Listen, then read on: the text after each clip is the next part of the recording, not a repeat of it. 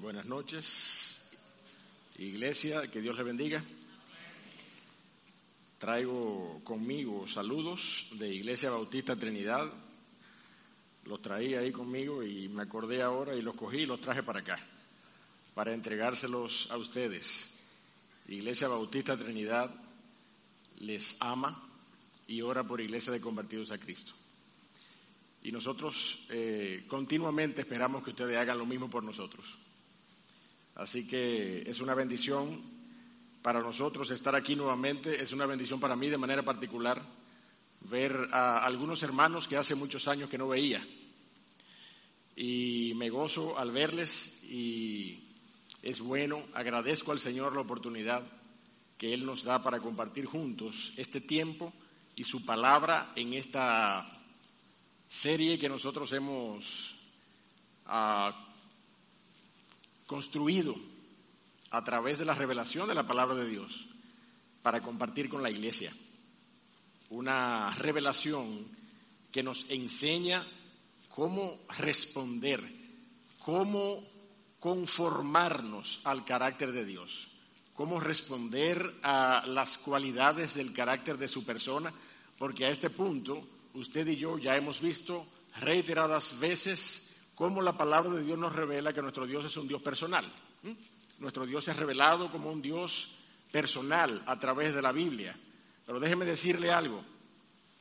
Pudiendo Él en toda la solemnidad de su deidad manifestarse como ese Dios inalcanzable, ¿ah? ese Dios insondable, ese Dios inescrutable, ese Dios de alguna manera, mire, distante, en su trono, pudiendo, teniendo todas las virtudes que le asisten al Dios Trino, para él manifestarse de esa manera, él decidió manifestarse como un Dios cercano, ¿sí o no? Como un Dios cercano a nosotros. Más que eso, mi amado hermano, Dios se manifestó como Padre, como nuestro Padre. Y por eso es que nosotros conocemos al Dios de los cielos en una de las personas de la deidad como Dios el Padre. ¿ah? Dios se ha manifestado en su palabra como Padre. La Biblia nos dice en Efesios capítulo 3 que de Él toma nombre toda la familia en los cielos y en la tierra. Es verdad que usted y yo a veces, mire, a veces hasta, hasta peleamos defendiendo la legitimidad de el estatus de hijos por medio de la fe en la persona de Cristo. ¿ah? Ese estatus que muchas veces vemos que el mundo también quiere apropiarse. Usted, porque usted lo sabe, todos somos hijos de Dios. Todos somos hijos de Dios. Y entonces ahí usted y yo, inmediatamente, como que queremos defender la legitimidad de nuestro llamado por medio de Cristo. ¿Verdad? Y con gracia, a veces no con tanta, pero con gracia decimos, no, Señor, hijos de Dios solamente los que vienen a los pies de Cristo Jesús por medio de la fe. Y entonces nosotros allí tratamos de que las personas entiendan que ciertamente, aunque usted y yo en términos naturales somos parte de la creación y nosotros vamos a ver hoy de alguna manera cómo ese Dios se revela y se manifiesta como el Padre de la creación y en consecuencia todos nosotros, todos los hombres, pero también todo el pueblo de Dios, toda la raza humana, es, en consecuencia, hijos naturales de Dios. Dios, el Padre de la creación, nos permite decir que Él es el Padre de todas las gentes, de todas las familias. De Él, mi amado hermano, dice la palabra de Dios en Efesios capítulo 3, ya lo vimos, toma nombre todas las familias de la tierra, todas las familias de la tierra, de manera que Él es el Padre de toda la creación. Él se ha revelado como Padre, Él se ha revelado como el Padre Celestial. ¿Mm? Y qué bueno, mi amado hermano, qué bueno que Él se reveló de esa manera, a pesar del esfuerzo que a través de los años y a través de los medios, entiéndase, el cine, la televisión, a las, las caricaturas, eh, ¿verdad? los dibujos animados, de alguna manera, la iconografía popular, nos ha vendido a un Dios el Padre, que es un anciano con una bata blanca, ¿verdad que sí? Y una barba larguísima, ¿ah? Parece más un abuelo que un padre. ¿ah? Qué bueno que Dios no se reveló como un abuelo. Porque usted sabe los apoyadores que son los abuelos, ¿verdad? Qué bueno que el Dios de los cielos se reveló como un padre. Como un padre. A nosotros no hubiera convenido que Él se hubiera revelado como un abuelo.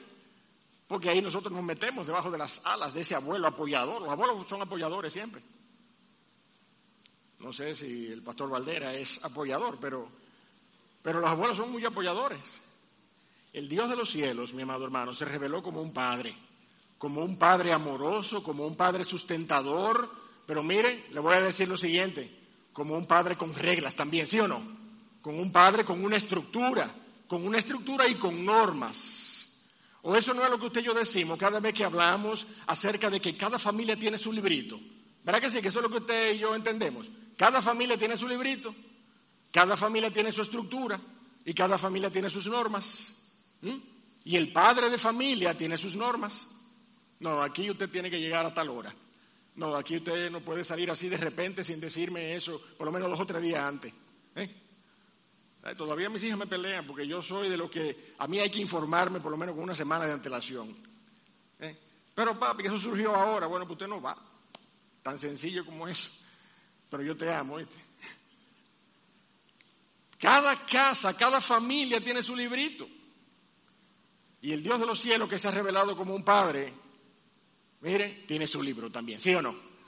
Tiene la palabra que Él ha revelado para nosotros. Y este libro, mi amado hermano, es nuestra guía de fe y de práctica. Es nuestra guía de fe y de práctica. Este es nuestro libro. Usted y yo podemos decir confiadamente que este es nuestro librito. Dios como padre de familia, en su familia, en, la familia de la fe, tiene su librito. Y yo tengo que ajustarme a las normas de su palabra. Por eso es bueno saber que contamos con una estructura. Déjeme decirle, aquellos de los que estamos aquí, que trabajamos con la formación de los corazones a temprana edad, sabemos que lo que un niño necesita es estructura, ¿sí o no? Estructura. Usted no puede soltarle toda la soga a un muchacho de repente y a, eh, mire, para su propio beneficio y comodidad, dejársela suelta todo el tiempo. No, un muchacho necesita estructura, necesita amor, necesita gracia, necesita eh, que usted converse con él, necesita que usted le pase la mano, pero también necesita estructura. Nuestro Dios se ha revelado como nada más y nada menos que como un padre en la palabra de Dios, como un padre.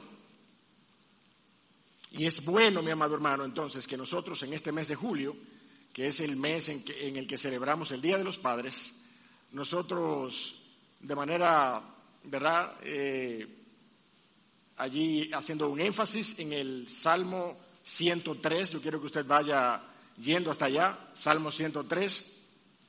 Nosotros entonces nos dispongamos a estudiar las pautas bíblicas para complacer el carácter paternal de nuestro Dios, complaciendo el carácter paternal de nuestro Dios. El primer mensaje de esta serie, usted y yo fuimos edificados con las pautas bíblicas para complacer el carácter perdonador de nuestro Dios. Luego vimos cómo complacer, cómo ajustarnos, cómo corresponder al carácter de un Dios justo. Y ahora yo quiero que veamos cómo respondemos al carácter paternal de nuestro Dios. Así que vamos a leer esa porción en el Salmo 103. Yo quiero invitarle a que se ponga de pie, por favor. Yo voy a leer la porción y así reverenciamos la palabra de Dios. Salmo de David, Salmo 103. Bendice, alma mía, a Jehová y bendice todo mi ser tu santo nombre.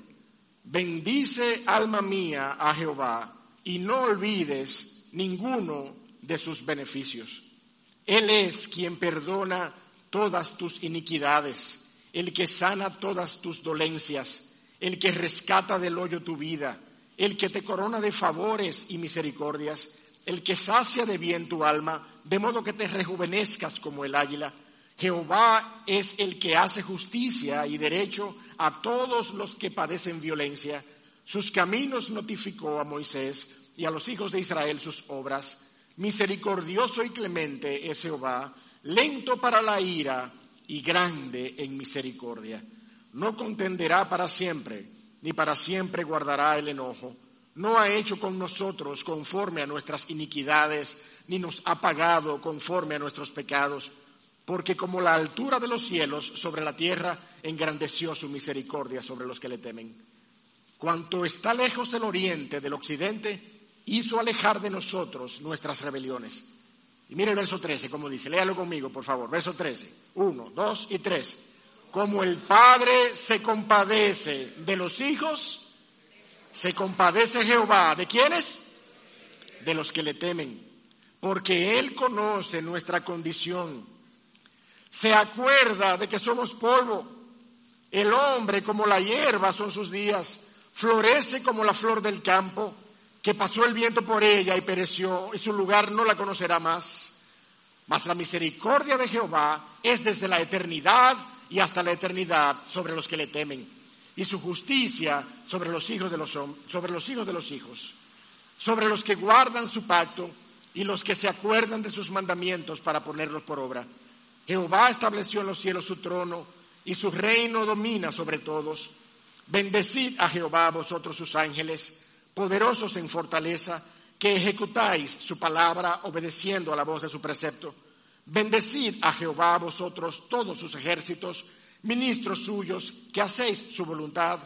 Bendecid a Jehová vosotras todas sus obras en todos los lugares de su señorío. Bendice, alma mía, a Jehová. Qué bendición, qué porción más representativa de lo que es, mi amado hermano. Un hijo, un hijo reconociendo y exaltando y agradeciendo las bendiciones de su padre. Qué gran bendición. Qué gran bendición. Padre, Dios del cielo, gracias por tu palabra. Gracias por darnos en esta noche la oportunidad de allegarnos a ella, de venir a ella, oh Señor, con nuestros corazones postrados delante de tu palabra, delante de tu revelación, porque nosotros queremos, oh Padre amado, que ella continúe en el resto de este servicio siendo la autoridad en esta noche, la autoridad de tu verdad que ella pueda hablar a nuestros corazones, que tu Espíritu Santo y tu palabra sean los protagonistas en esta noche de este servicio en el que queremos ser edificados. Te oramos en el nombre de Cristo Jesús. Amén. Pueden sentarse, mis amados. Regularmente nosotros decimos, decimos que en el Antiguo Testamento nosotros no apreciamos claramente la revelación, eh, no nos deja ver, eh, ¿verdad? Claramente una respuesta individual del hombre hacia el Dios de los cielos, reconociéndole y sometiéndose a un trato cercano de ese Dios como Padre. Antes bien, esa relación que nosotros vemos en el Antiguo Testamento es una relación hasta cierto punto, ¿verdad? De respeto solemne, de respeto solemne, un Dios distante, un Dios justo, un Dios ah, soberano. Y, y veíamos a ese pueblo de Israel, mi amado hermano, que de todas maneras, aunque veía a Dios de esa forma y de, parte del pueblo no salía esa disposición de reconocer a Dios por Padre, nosotros posiblemente sabemos por qué era, porque, porque Israel se había constituido desde sus orígenes como nación en un pueblo duro de servicio, en un pueblo duro de servicio. Y usted sabe lo que sucede, lo vemos hoy en aquellos hijos que son duros de servicio y rebeldes, que tienen padres amables y padres amorosos, mire, lo manejan de lejito, de lejito, porque, porque prefieren, prefieren que haya una distancia antes de someterse a un corazón de gracia de parte de su padre, un corazón que quiere impactar la vida de ese hombre, la vida de ese hijo, sea hombre o sea adolescente, eh, o sea, sea una joven o sea un joven, con gracia, con gracia. Pero como hay dureza en nuestros corazones, preferimos distancia. Pero pues miren, no era muy diferente el trato del pueblo de Israel con el Dios de los cielos. Un Dios que a pesar de eso, no dejó de revelarse a sí mismo en su palabra como Padre. Como Padre. Deuteronomio capítulo número 32, versos 6 y 7, nos dicen, así pagáis a Jehová, pueblo loco e ignorante. ¿No es Él tu Padre que te creó? Él te hizo y te estableció. De manera que sí, Dios había dado revelación suficiente para que entendiéramos que Él era el Padre de la nación de Israel. Pero ellos estaban muy lejos de someterse a una relación amorosa, a una relación de gracia con ese Dios de los cielos. Y esa era entonces la conducta que nos ha llevado teológicamente a través de la historia a entender que Dios no había manifestado esa relación cercana. Pero yo creo que estamos viendo un poco más la respuesta de Israel antes que ver la reiterada manifestación de un Dios que continuaba comunicándose con su pueblo como el Padre de la nación de Israel. Deuteronomios 8, verso 5, dice, reconoce a sí mismo en tu corazón que como castiga el hombre a su hijo, así Jehová tu Dios te castiga. Y en muchas otras ah, porciones de la palabra de Dios nosotros encontramos al Dios de los cielos revelándose a la nación como Padre. No fue sino hasta que el Señor Jesucristo, Dios mismo encarnado, habitó en medio de nosotros y comenzó a llamar al Dios soberano Abba. Comenzó a llamar al Dios soberano Padre. Entonces estableció esa vinculación cercana e íntima que hoy tú y yo podemos tener por medio de su obra de la cruz. Tú y yo hoy podemos tener esa vinculación porque el propio Señor Jesucristo se encargó desde el tiempo de su carne de llamarle a ese Dios de los cielos soberano, todopoderoso, en vez de llamarle por esos atributos insondables, comenzó a llamarle Abba, Abba, Padre. El Señor Jesucristo hizo de la paternidad la idea predominante en la relación de Dios con los hombres. Estoy citando a W.T. Conner en su libro La fe del Nuevo Testamento. Haciendo de la paternidad de Dios un concepto vivo, no solo un concepto declaratorio o ceremonial en la relación entre el adorador y el Dios de los cielos. El Señor Jesucristo hizo esto, mi amado hermano. Pero en primer lugar, como premisa fundamental, la manera en que usted y yo podemos complacer el carácter paternal de Dios, y usted sabe que hacemos esto ah, haciéndonos de los fundamentos escriturales antes de entrar al salmo que va a dirigir nuestra exposición en esta noche. Hay verdades bíblicas que nos ayudan a ver ciertos aspectos fundamentales en relación a a, mi vinculación con el, con el, Dios de los cielos como, como padre y yo hijo. Y tenemos que verlas antes de entrar al Salmo, mi amado hermano. Ante todas las cosas, de manera exclusiva, de manera exclusiva, de manera única, de manera singular, no hay excepción para esta regla, no hay excepción para esta regla. Usted y yo solamente podemos responder, podemos complacer el carácter paternal de Dios cuando vengamos a ser sus hijos por medio de la fe en Cristo Jesús. Solamente, solamente. Ese es el primer y fundamental criterio que nos permite a usted y a mí someternos a una relación donde el Dios de los cielos es mi Padre y yo soy su Hijo, Cristo Jesús. Él es el medio que nos permite vivir esa relación íntima con el Dios creador de los cielos. Efesios capítulo 1, verso 3 al verso 6 nos lo dice muy claramente.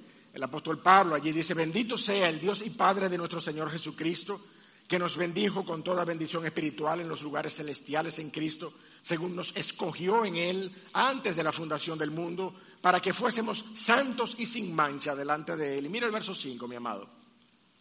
En amor, habiéndonos predestinado para ser, ¿qué dice allí? Para ser adoptados, hijos suyos por medio de Jesucristo, por medio de Jesucristo, según el puro afecto de su voluntad, para alabanza de la gloria de su gracia, con la cual nos hizo aceptos en el amado. La única manera, la única manera, exclusiva manera en la que usted y yo podemos venir y suficientemente corresponder al Dios de los cielos como un padre y yo como un hijo, es por medio de Cristo, mi amado hermano.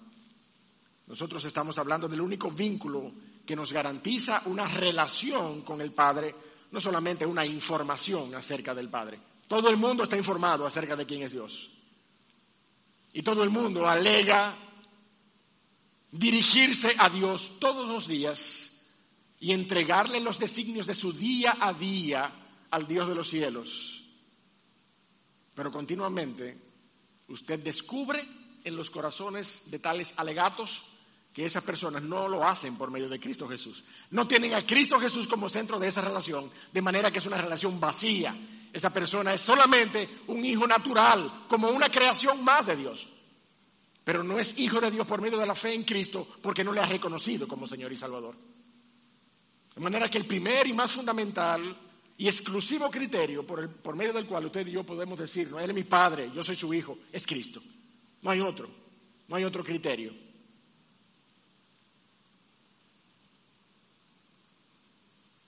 Si hablamos de la fe, entonces, mi amado hermano, no todos somos hijos de Dios, sino solamente aquellos, dice Juan capítulo 1, que creen en su nombre y que les recibieron. A aquellos, a aquellos les dio Dios potestad de ser hechos hijos de Dios.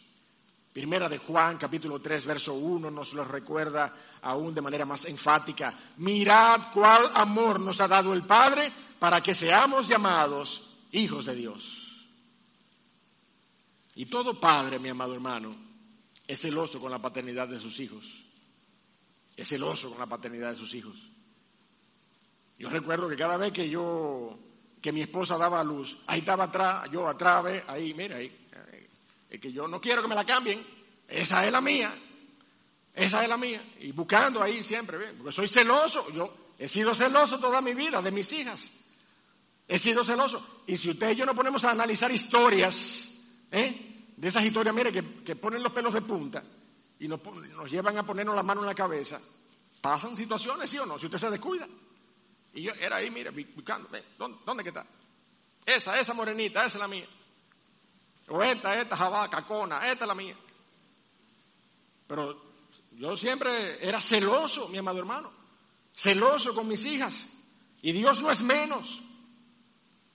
Dios no es menos con sus hijos. Mateo capítulo 23, verso 9 nos dice, no llaméis Padre vuestro a nadie en la tierra, el Señor Jesucristo hablando, mi amado hermano, porque uno, uno es vuestro Padre, el que está en los cielos. Así que dejémonos de tonterías, mi amado hermano. Nuestro Padre es solamente el Dios de los cielos, si hemos venido a esa relación por medio de Cristo Jesús. Dios es celoso con su paternidad sobre nosotros. No como ese padre, ¿verdad? Que, que estaba allí detrás de la verja en, en, la práctica de béisbol. Y cuando, cuando el muchachito eh, da un, palo y la pega allá atrás, un triple, entonces ahí es que el, padre dice, tú ese es el hijo mío, ese es el hijo mío. Pero llevaba tres ponches ya y no decía nada, calladito. Cuando dio el palo, entonces, entonces, sí, eh, tú ese es el hijo mío. celoso con la paternidad de sus hijos. Eso somos y eso es el Dios de los cielos. Nosotros debiéramos entonces, mi amado hermano, ser capaces de refrasear este principio bíblico y decir que Dios solamente se complace única y exclusivamente en su Hijo Jesucristo. Única y exclusivamente en su Hijo Jesucristo. Y por vías de consecuencia, acepta por hijo a todo aquel que viene a través de él. Amén.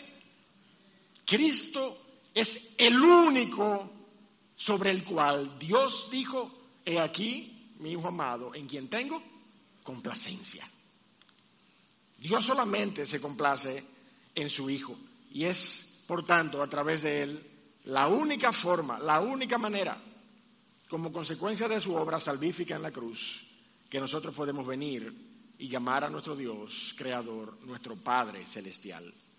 En segundo lugar, mi amado hermano, usted y yo le debemos, mire, le debemos honra a nuestro Padre. Usted y yo, si hay algo que luego de nosotros confirmar y certificar la legitimidad de nuestra condición delante de Él como hijos, lo próximo que usted y yo debemos entender es que le debemos honra a nuestro Padre. Es que le debemos honra a nuestro Padre Celestial.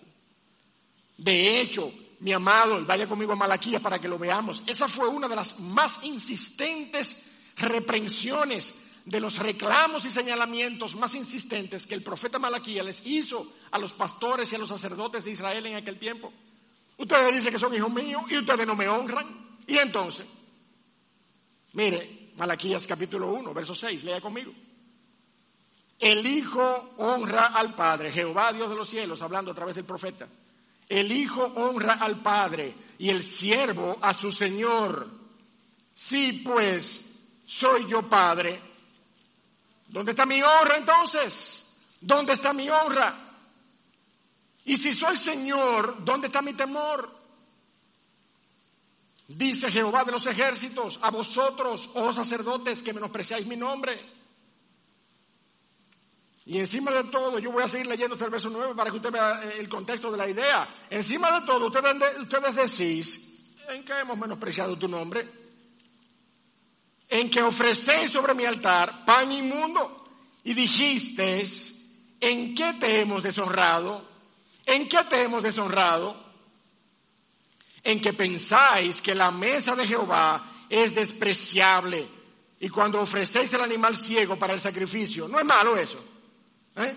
Asimismo, cuando ofreces el cojo o el enfermo, no es malo eso. Preséntalo, ve, pues, a tu príncipe, a ver si se agradará de ti, o le serás acepto, dice Jehová de los ejércitos. Ahora, pues, orad por el favor de Dios, para que tenga piedad de nosotros. Pero ¿cómo podéis agradarle si hacéis estas cosas? Dice Jehová de los ejércitos. Mi amado hermano, usted y yo lo vemos claramente, esa deshonra de la que el pueblo se estaba eh, haciendo partícipe delante del Dios de los cielos, era, mi amado hermano, mire, ese desprecio, ese menosprecio, si usted quiere, esa apatía, ese descuido por las cosas de Dios, por el sacrificio, por, por las ceremonias y la observación de los ritos que Dios había establecido para eh, que su nombre fuese exaltado allí en, el, en medio del templo para ellos esto continuaba siendo, mi amado hermano, una cada vez eh, eh, eh, menos importante actividad en la cual involucrarnos. Ya nosotros hemos salido del exilio y estamos aquí con nuestras casas artisonadas y ¿sabes qué? Ni siquiera tenemos tiempo para el templo. Ni siquiera tenemos tiempo para remozar el templo. Pero con todo, pues a mí no, realmente no me preocupa mucho mientras yo lleve algo, mientras yo lleve algo.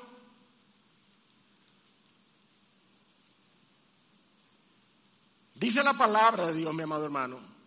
Ustedes me llaman padre y ustedes no me honran, porque ustedes menosprecian el rigor de la gloria y de la adoración a mi nombre santo. Ustedes lo menosprecian. Y es exactamente, mi amado hermano, es exactamente lo que tú y yo hacemos hoy cuando venimos a adorar apáticamente, con un truño, que no encontramos razones para venir, simplemente estamos cumpliendo un calendario o un horario, o simplemente estoy haciéndole el momento al pastor porque sabe que está lloviendo y si yo no voy se va a ver que hay muy poca gente. ¿Te, suena eso a ti? ¿Acaso honramos al Señor cuando nosotros nos congregamos de esa manera? ¿Acaso honramos al Señor cuando nuestra pasión por la gloria del nombre de Cristo es una cosa menos que, que importante para nosotros? Que cualquier otra actividad suplanta el lugar de una congregación, de nuestra, de nuestra necesidad de congregarnos. Un jueves, como es el caso de Iglesia Bautista Trinidad, o un miércoles, como es el caso de Iglesia de Convertidos a Cristo, o un domingo en la noche. ¿En qué te hemos honrado? ¿En qué te hemos deshonrado? ¿En qué es lo que te hemos deshonrado? En que ustedes menosprecian, en que ustedes menosprecian la mesa de Jehová. Y cuando ofrecéis el animal ciego para el sacrificio, cuando ofrecéis el animal cojo para el sacrificio, a ustedes les parece poco. Hagamos, la, hagamos, mi amado hermano, extrapolemos el contexto de Malaquías a nuestros días y entendamos cómo hoy nosotros pudiéramos vernos de la misma manera, deshonrando el nombre de nuestro Padre, a quien llamamos Padre, a quien llamamos Padre, con actitudes apáticas del mismo calibre. Posiblemente, no, posiblemente no, con toda seguridad, no de la misma naturaleza, pero con actitudes apáticas del mismo calibre.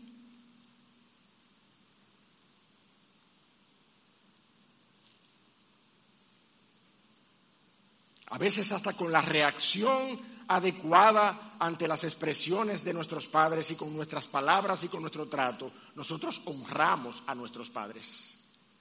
¿Cuánto más no honraremos al Dios y Padre de nuestra salvación cuando nosotros asumimos una actitud y una disposición de corazón para venir delante de su palabra, delante de lo que Él ha hablado? ¿Sí o no? Para venir delante de lo que Él ha hablado. ¿En qué te hemos deshonrado?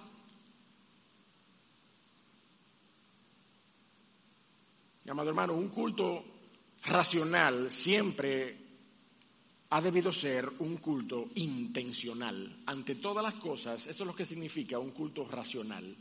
Un culto intencional en nuestras mentes y corazones, exaltando y glorificando a nuestro Dios, dándole la honra que Él merece y demanda. Yo me gozo cada vez que el Señor me da la oportunidad de venir a iglesias de convertidos a Cristo y ver a los hermanos. Pero yo tengo que ser honesto. Yo sé que esta no es toda la iglesia. Yo sé que esta no es toda la iglesia. Y ustedes lo saben también.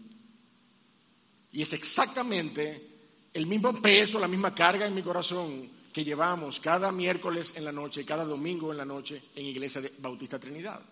La misma carga y el mismo peso en nuestros corazones. Y oramos por los hermanos y oramos por la iglesia porque somos intercesores delante de la iglesia, de manera que podamos entender el riesgo que corremos al deshonrar el nombre de aquel a que llamamos Padre. De manera, mi amado hermano, que estas dos premisas iniciales nosotros debemos tenerlas bien claro. Solamente podemos responder a Dios como nuestro Padre por medio de Cristo. Y una vez lo hacemos, una vez lo hacemos, una vez nos aseguramos en nuestra convicción más íntima posible que nosotros hemos venido a los pies de Cristo y somos ahora hijos por medio de la fe, entonces lo próximo que nosotros tenemos que hacer es cuidar cada día con nuestra vida de honrar el nombre de nuestro Dios. Honrar el nombre de nuestro Dios. Pero vamos al Salmo, vamos al Salmo. Salmo 103. Y lo primero que nosotros vemos allí en el Salmo, mi amado hermano, es esa instrucción del salmista, este es un salmo davídico, esta instrucción de David o esta manifestación de David bendiciendo de inicio, de entrada, introduciendo el salmo con una eh, hermosa doxología, exaltando el nombre de nuestro Dios, bendiciendo el nombre de nuestro Dios. De manera que esta porción particular la vamos a ver desde los versos 1 al 2 bajo el título Bendiciendo su carácter paternal. Salmo 103, verso 1 y 2. Bendice, alma mía, a Jehová, y bendiga todo mi ser su santo nombre. Bendice, alma mía, a Jehová, y no olvides ninguno de sus beneficios. Las expresiones de bendición de nuestra alma deben ser la respuesta natural ante la presencia y el carácter de nuestro Padre Celestial.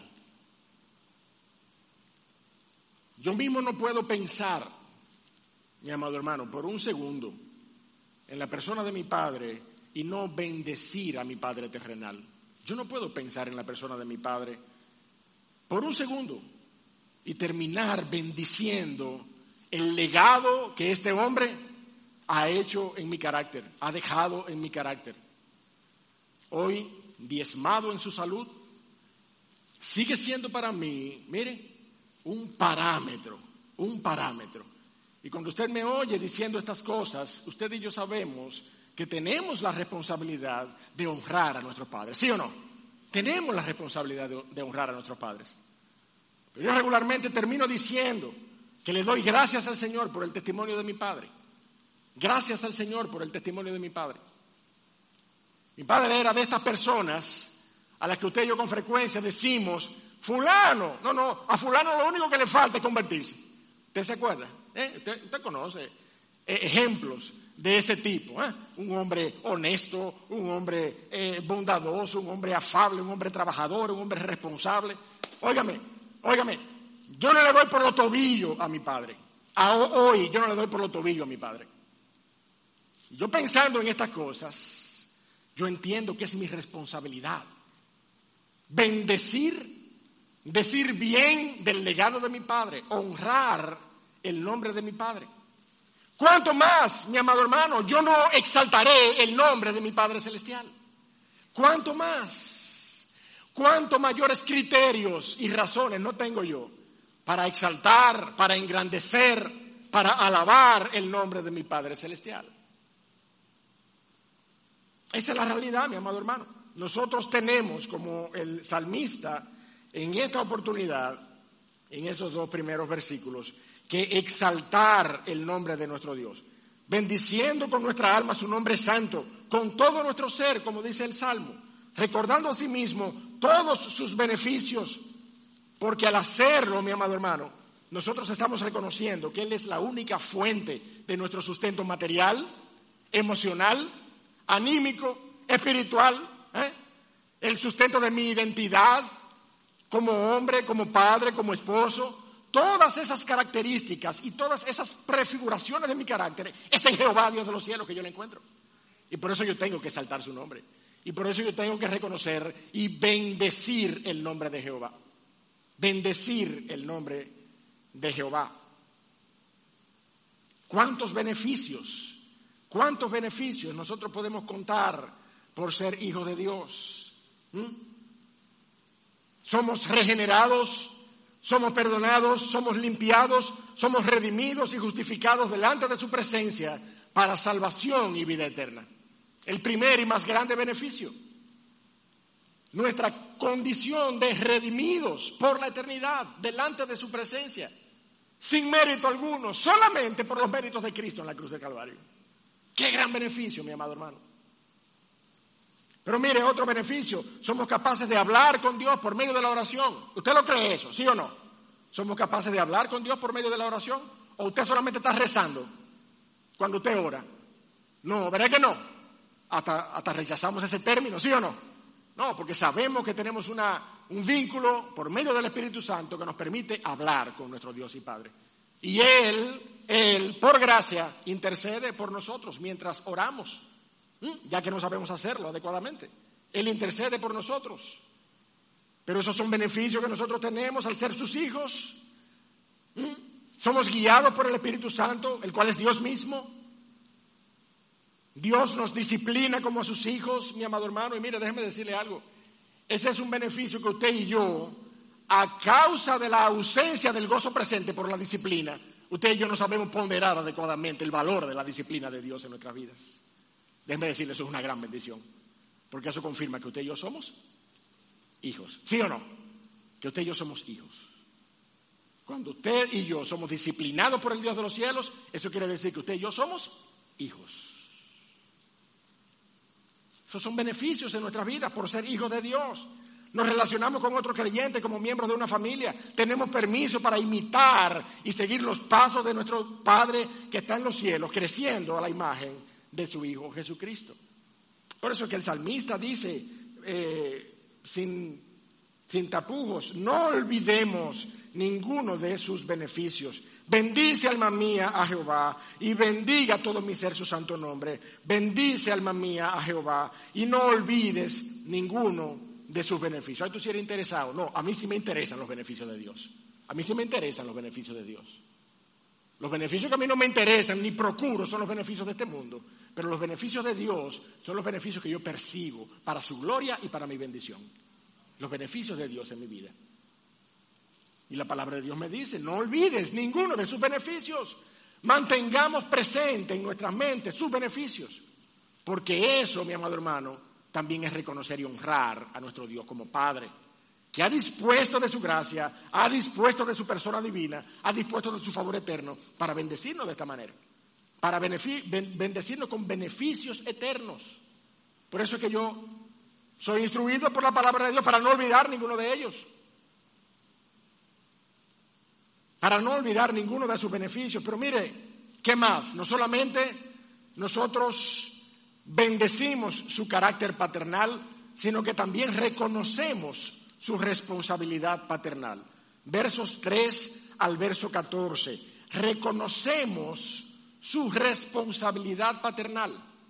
Verso 3 dice la palabra de Dios, Él es quien perdona todas tus iniquidades, el que sana todas tus dolencias, el que rescata del hoyo tu vida, el que te corona de favores y misericordias, el que sacia de bien tu boca, de modo que te rejuvenezcas como el águila. Jehová es el que hace justicia y derecho a todos los que padecen violencia. Sus caminos notificó a Moisés y a los, y a los hijos de Israel sus obras. Misericordioso y clemente Jehová, lento para la ira, es grande en misericordia no contenderá para siempre, ni para siempre guardará el enojo. No ha hecho con nosotros conforme a nuestras iniquidades, ni nos ha pagado conforme a nuestros pecados, porque como la altura de los cielos sobre la tierra, engrandeció su misericordia sobre los que le temen. Cuanto está lejos del oriente del occidente, hizo alejar de nosotros nuestras rebeliones. Como el Padre se compadece de sus hijos, se compadece Jehová de los que le temen, porque Él conoce nuestra condición y se acuerda de que somos nada, de que somos como polvo. ¿Mm? Ese polvo que se asienta encima de los marcos de los cuadros en nuestra casa, ¿eh?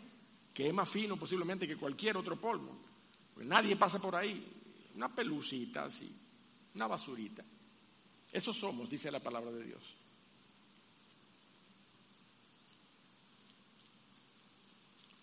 Yo no intento justificar ninguna falla, ninguna debilidad del carácter en un cristiano. Pero seamos honestos, mi amado hermano. ¿Qué solemos decir usted y yo cuando nosotros encontramos a una persona que tiene algún problema en el trato con sus con su prójimo, consigo mismo, su trabajo, a lo mejor es una persona un poquito un poquito dura, un poquito osco, un poquito fuerte con su esposa o con su pero si es responsable con sus hijos, ¿qué terminamos diciendo? ¿Qué terminamos diciendo? No, bueno, pero es responsable con sus hijos. o sea, él tiene sus fallas del carácter y todo, pero ese es un padre responsable. Ese es un padre responsable. De alguna manera, mi amado hermano, resalta esa cualidad particular de un padre por su responsabilidad con aquellos que dependen de él. De alguna manera. Y el salmista aquí lo hace de igual forma. En esta porción de la palabra de Dios, la responsabilidad de un padre, entonces, mi amado hermano, en el cuidado, en la provisión, en el sustento de su esposa e hijos, es la evidencia del rol paternal que pesa sobre nuestros hombros y desde allí debe brillar más intensamente que nuestra capacidad biológica. Aquel que embaraza a una mujer y tiene un hijo, mire, eso puede ser una cosa coyuntural. Y usted lo sabe. Pero la responsabilidad, el, interés, el esfuerzo, la intención de formar el carácter de ese hijo a la imagen de Cristo, o al menos formarle en su camino de manera que cuando sea viejo no sea parte de él. Tener la intención de formar a ese niño en su camino nos lleva constantemente a decir, bueno, él tiene sus fallas, él tiene sus problemas, pero él es un padre responsable. Él es un padre responsable. Eso como que nos dice algo a nosotros acerca de esa cualidad particular que el salmista exalta de parte de Dios. Jerry Bridges escribe que las responsabilidades paternales que Dios ha asumido para con sus hijos son las mismas responsabilidades que Dios demanda de los padres terrenales para con los suyos, que de paso en muchos casos son también hijos de Dios. De manera que él resalta cinco, cinco características de la responsabilidad paternal de Dios. Dios provee para nosotros. Dios provee para nosotros. Filipenses 4:19. Mi Dios pues suplirá todo lo que os falta conforme a sus riquezas en gloria en Cristo Jesús. Si alguien provee y extiende su mano para sustentarnos, ese es nuestro Dios. Pero también la palabra de Dios nos dice que Dios nos protege Mateo 10, 29 al 31. No se venden dos pajarillos por un cuarto. Con todo, ni uno de ellos cae a tierra sin que vuestro Padre tenga atención sobre él. Dios está allí extendiendo su mano de gracia no solamente para proveer, sino para proteger. Dios nos anima, Dios nos consuela, Dios nos disciplina. Esas cinco características, mi amado hermano, Dios provee, Dios protege, Dios nos anima, Dios nos consuela y Dios nos disciplina. Son cinco características que según este autor, y yo lo comparto plenamente, Nosotros, nosotros estamos en la capacidad de encontrar en la palabra de Dios a, Jehová, Dios de los cielos, manifestándose de esta manera para con sus hijos. Y en consecuencia, usted y yo, si somos padres, tenemos que hacer lo mismo. No podemos hacer menos de ahí. Porque nuestro ejemplo de paternidad es el Dios de los cielos. Es el Dios soberano.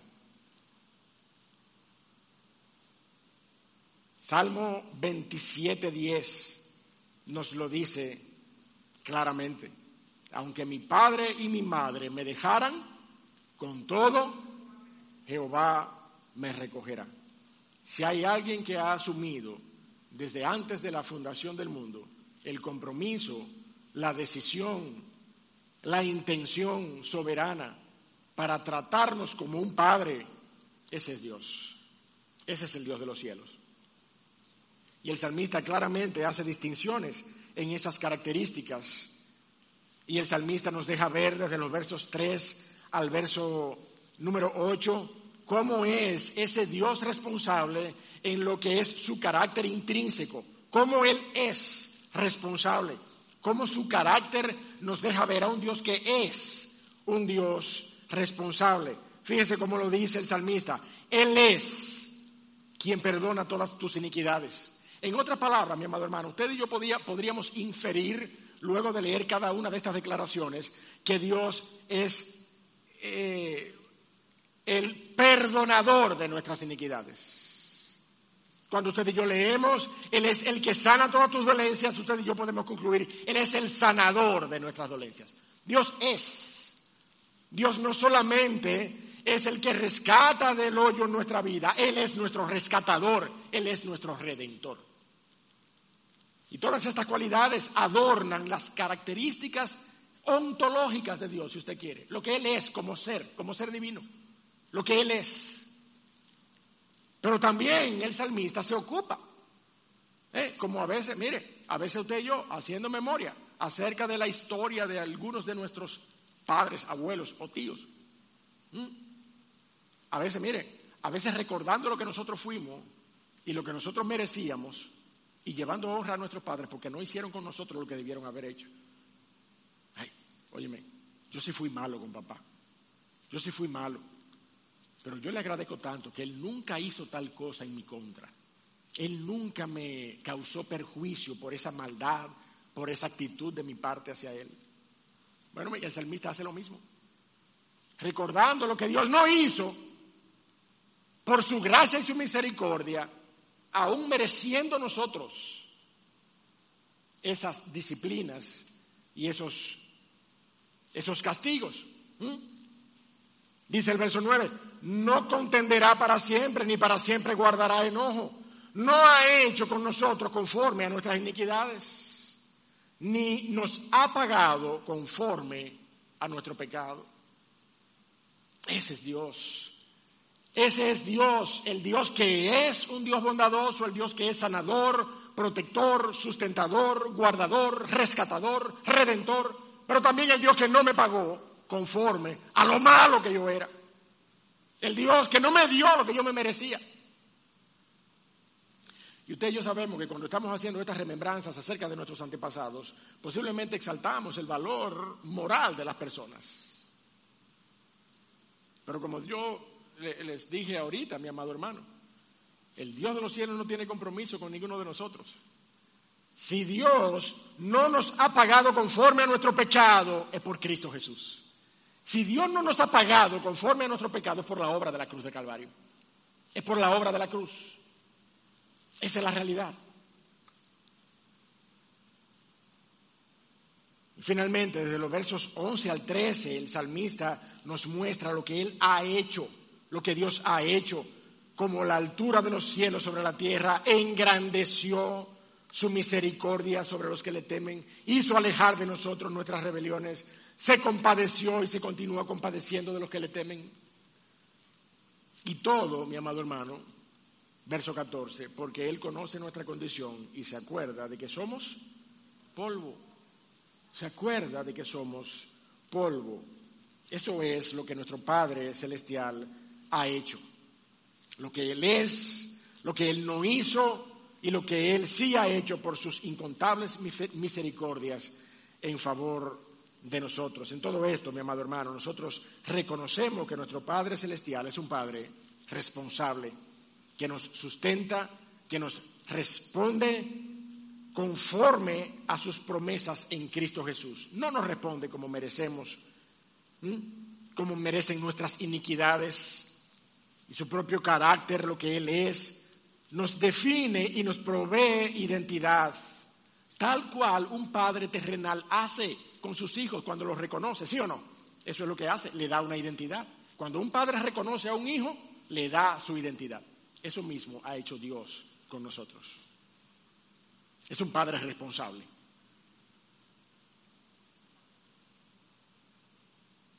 Pero desde el verso 15 hasta el verso 18, mi amado hermano, nosotros vemos al salmista agradeciendo su misericordia paternal. Agradeciendo su misericordia paternal. Es posible que a algunos de nosotros se nos dificulte agradecer a nuestros padres. En cambio, a otros nos sobran razones para dar gracias a Dios por nuestros padres. Historias hay de todos los tipos. Trasfondos en nuestras vidas cuando venimos a los pies de Cristo hay de todos los colores.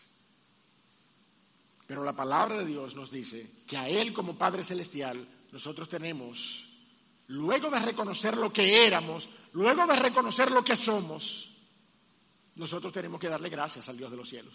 Y eso es lo que el salmista hace eh, desde los versos 15 al verso 18. El hombre, como la hierba, son sus días. Eso es lo que el salmista hace aquí. Mire, el salmista está describiendo lo poco que es la condición humana. La, la, brevedad de la vida humana y de la naturaleza humana.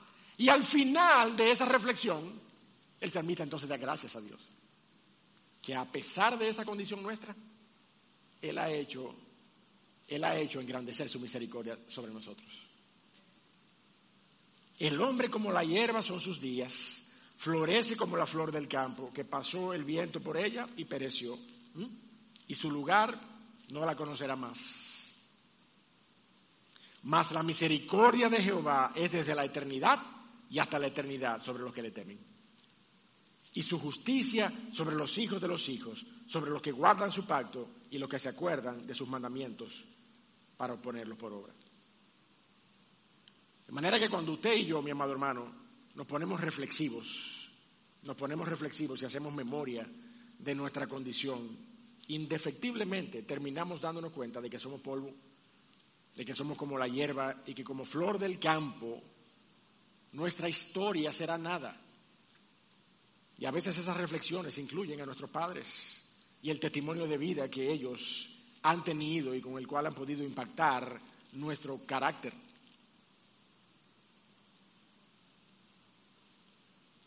Y esa es la realidad en cada uno de nosotros.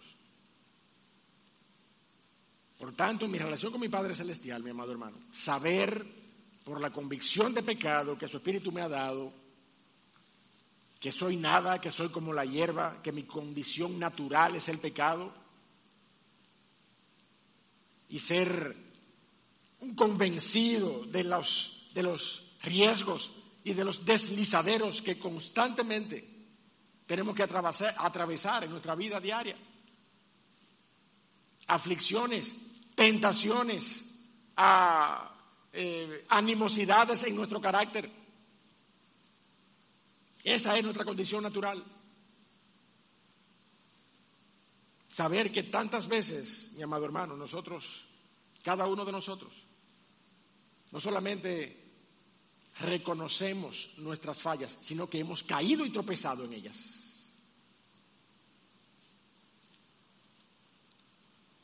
Conocer que la misericordia de Jehová ha estado ahí por gracia, mi amado hermano porque su misericordia es desde la eternidad hasta la eternidad. No nos puede llevar a menos que darle gracias al Dios y Padre por su trato, por su trato de gracia para con nosotros. Finalmente, mi amado hermano, de la manera que comenzamos, de esa misma manera terminamos, de esa misma manera termina David. Exaltando el nombre de Jehová, bendiciendo su grandeza. Mire allí los versos 19 al 22. Versos 19 al 22. Jehová estableció en los cielos su trono y su reino domina sobre todos. Bendecid a Jehová vosotros sus ángeles, poderosos en fortaleza, que ejecutáis su palabra, obedeciendo a la voz de su precepto. Bendecid a Jehová vosotros todos sus ejércitos, ministros suyos, que hacéis su voluntad. Bendecid a Jehová vosotros todas sus obras, toda su creación, mi amado hermano, en todos los lugares de su señorío. Y finalmente, yo voy a bendecir a Jehová. Bendice, alma mía, a Jehová. ¿Ah? El salmista no solamente eh, eh, llena sus labios de exuberante alabanza, sino que anima a otros a exaltarle. Anima, mire, anima a toda la creación, natural y sobrenatural, a exaltar el nombre de nuestro Dios. Exáltenle todos vosotros sus ángeles, todos vosotros, el ejército de los cielos y toda la creación. Y yo también. Y yo también. Al final, como cantamos, todo lo que respira, alabe a Jehová. ¿Sí o no? Todo lo que respira, todo lo que respira debe tener la capacidad suficiente para reconocer en el Dios creador a ese Padre de toda la creación. No solamente la creación, no solamente el hombre en su sentido natural, sino usted y yo, que somos los que tenemos en nuestras manos la responsabilidad, la responsabilidad, mi amado hermano, de bendecir su nombre como Padre, de reconocer su responsabilidad como Padre, de agradecer sus misericordias para conmigo como Padre, y de terminar exaltando su nombre en medio de su iglesia como Padre y Dios nuestro que Él es. Conclusión, mi amado hermano. Dios es nuestro Padre por la obra de Cristo. Y como Padre, tú y yo estamos llamados a honrarle, a bendecirle en todo tiempo, con alabanzas en nuestras bocas, reconociendo sus virtudes y las bendiciones y beneficios de vivir bajo la estructura de un padre, cabeza de familia como él es, reconociendo su responsabilidad como padre y agradeciendo sus favores y sus misericordias. Si nos llamamos hijos de Dios, nosotros debemos estar dispuestos a responder a nuestro Padre Celestial de esta manera. No sea, mi amado hermano, mira que nos hallemos como aquellos padres que a veces llaman a sus hijos y de la forma en que sus hijos les responden, mire, uno termina diciendo, no, mira, ya, pues déjalo ya. Pero a usted no le ha pasado eso. Fulanito, y, y 30 voces, y después, ¿eh? ¿Qué? Ah, no, pues está bien, déjalo, si es así, déjalo. Si es así, déjalo, porque yo no quiero nada con un muchacho que no me honra. Yo no quiero nada con un muchacho que no, me, que no, que no atiende diligentemente al llamado del Padre. ¿Estamos nosotros, usted, nosotros, si, nos llamamos hijos de Dios, respondiendo al Dios de los cielos de esta manera? Yo creo que el Salmo 103, mi amado hermano, tiene suficientes pautas para que nosotros podamos conformarnos al carácter paternal de nuestro Dios. Amén.